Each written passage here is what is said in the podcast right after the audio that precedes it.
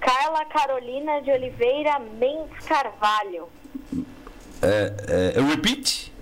Carla Carolina de Oliveira Mendes Carvalho. Olha que nome não de é gente. pouco nome não, senhor. Joaquim, Não- olha que nome de gente rico. É isso mesmo. Nome, nome de princesa, por gentileza. Mas as pessoas, as pessoas que têm nomes assim longos são pessoas que são originárias de famílias tradicionais na época do Império. Duquesas, condes, entendeu? Essas coisas assim. Então, com certeza a família da Carla foi uma família nobre do Brasil. Isso, eu fico esperando aqui o dia que eu vou. Alguém vai chegar falando, Carla, é, você é herdeira de um pequeno reino. e. Um pequeno reino? Tipo o Diário da Princesa, sabe? Não poderia ser de um sítio? Ah, para, né? Ah, cê- você já quer logo um, um pequeno reino? Ah, parou, ei, parou. Vocês são muito engraçados. Ah. sítio. Tô falando, tô falando de realeza, tô falando de ter o meu próprio filme do Diário da Princesa, entendeu? Ué? São terras, terras, Admilson, não é, É. sítio. Terras, onde várias comunidades são eh, governadas pelos reis. Isso. É isso. É, eu, eu fiquei sabendo que Mogi Guaçu, metade da família.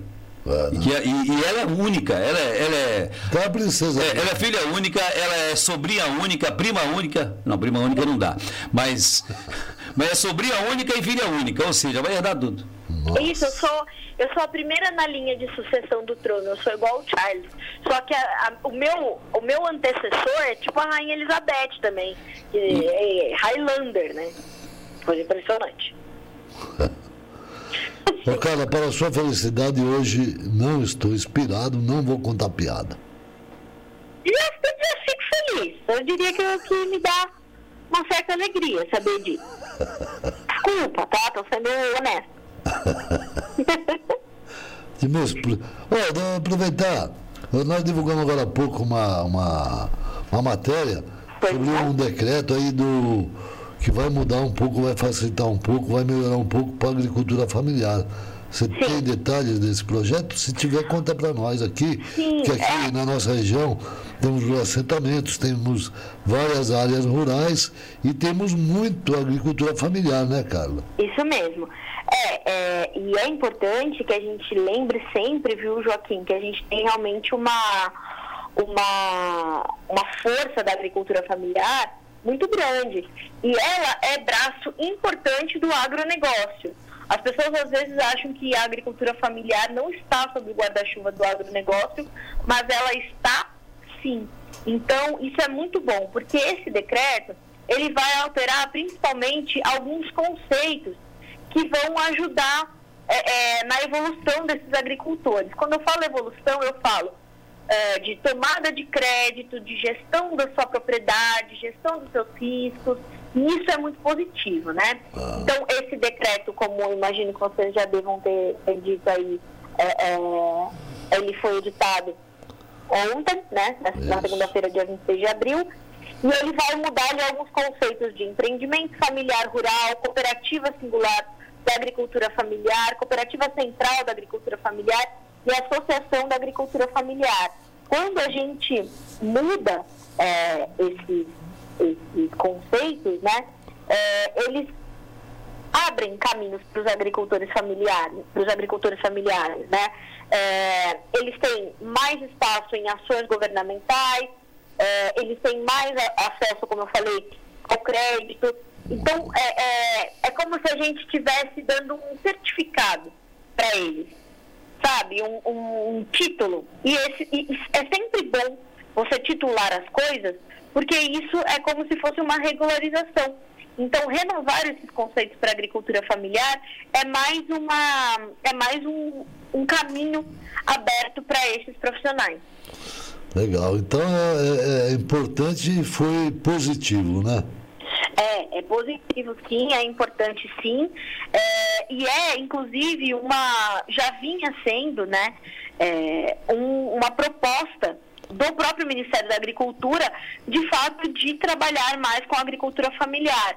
E também a presidente da Comissão da Agricultura, que é a deputada Aline Sleutz, ela, um, a Comissão de Agricultura ficou um ano sem, sem atuar em função da, da pandemia. Né? Então, a gente tinha ali o, o Congresso deliberando só é, algumas situações mais importantes, despachando algumas condições ali mais emergenciais, o que é natural para o período, né, porque a gente tem outras prioridades.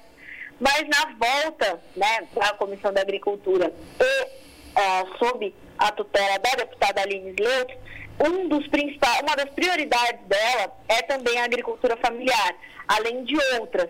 Mas é principalmente a questão da agricultura familiar, trazer justamente mais progresso, mais prosperidade para esses profissionais. Porque a gente fala, né? O que é agricultura familiar? Os brasileiros têm plena convicção de que a agricultura familiar é só o que está no nosso prato, né? O que fica no Brasil é produzido pela agricultura familiar. Não, não é assim. Mas a gente destaca culturas importantes, como, por exemplo, o feijão, a mandioca. Esses são produtos onde a agricultura familiar é muito forte, por exemplo. Mas a gente precisa de óleo de soja para cozinhar. Então a gente planta soja, que é uma commodity, a gente colhe essa soja, a gente já está gerando empregos diretos e indiretos, a gente vai processar essa soja, essa soja vai virar farelo e vai virar óleo. Esse farelo vai para várias granjas que são, inclusive, de agricultores familiares, para alimentar os seus animais, né?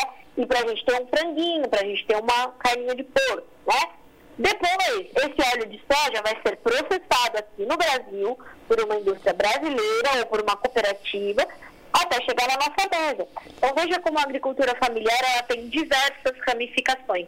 Então é sim muito bom a gente olhar para isso e avançar com a agricultura familiar, que ela é braço importantíssimo do agronegócio. É, inclusive aqui o Sumaré tem um vereador Ulisses Nunes Gomes, ele que é do assentamento 1 de Sumaré, que está pondo um projeto para que, que, se institua aqui no município o Programa Municipal de Aquisição de Alimentos da Agricultura Familiar. Né? Viu que coisa boa?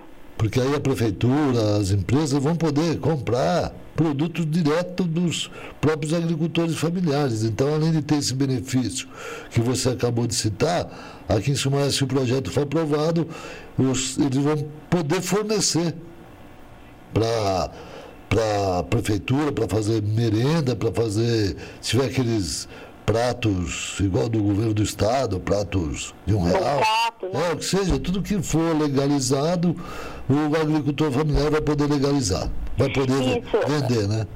Porque em determinado momento, viu, é, Joca, houve, é, houve não, ainda há é, insegurança jurídica Exato. Né, para o agricultor familiar.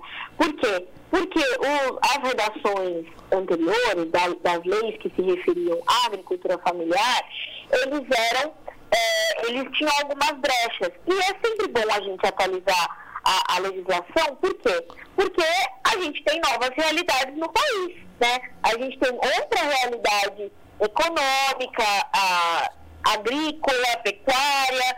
Então, é preciso, de fato, fazer essas reformas na lei, essas pequenas reformas, elas têm uma importância grande, uh, justamente para que a gente possa ter essa, essa, esse avanço, né? É, porque as pessoas acham que o agricultor familiar, ele não quer ter uma, né? Ele não quer ter uma colheitadeira melhor, ele não quer ter uma plantadeira melhor, ele não quer ter um acesso a crédito é, mais, é, é não facilitado, mas mais justo com taxas de juros mais acessíveis e ele quer.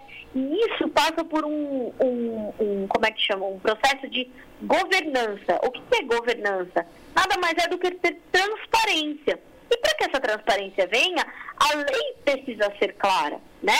A lei precisa ser transparente e adequada à realidade do setor. Então esse decreto ele ajuda inclusive a trazer segurança jurídica aos agricultores familiares.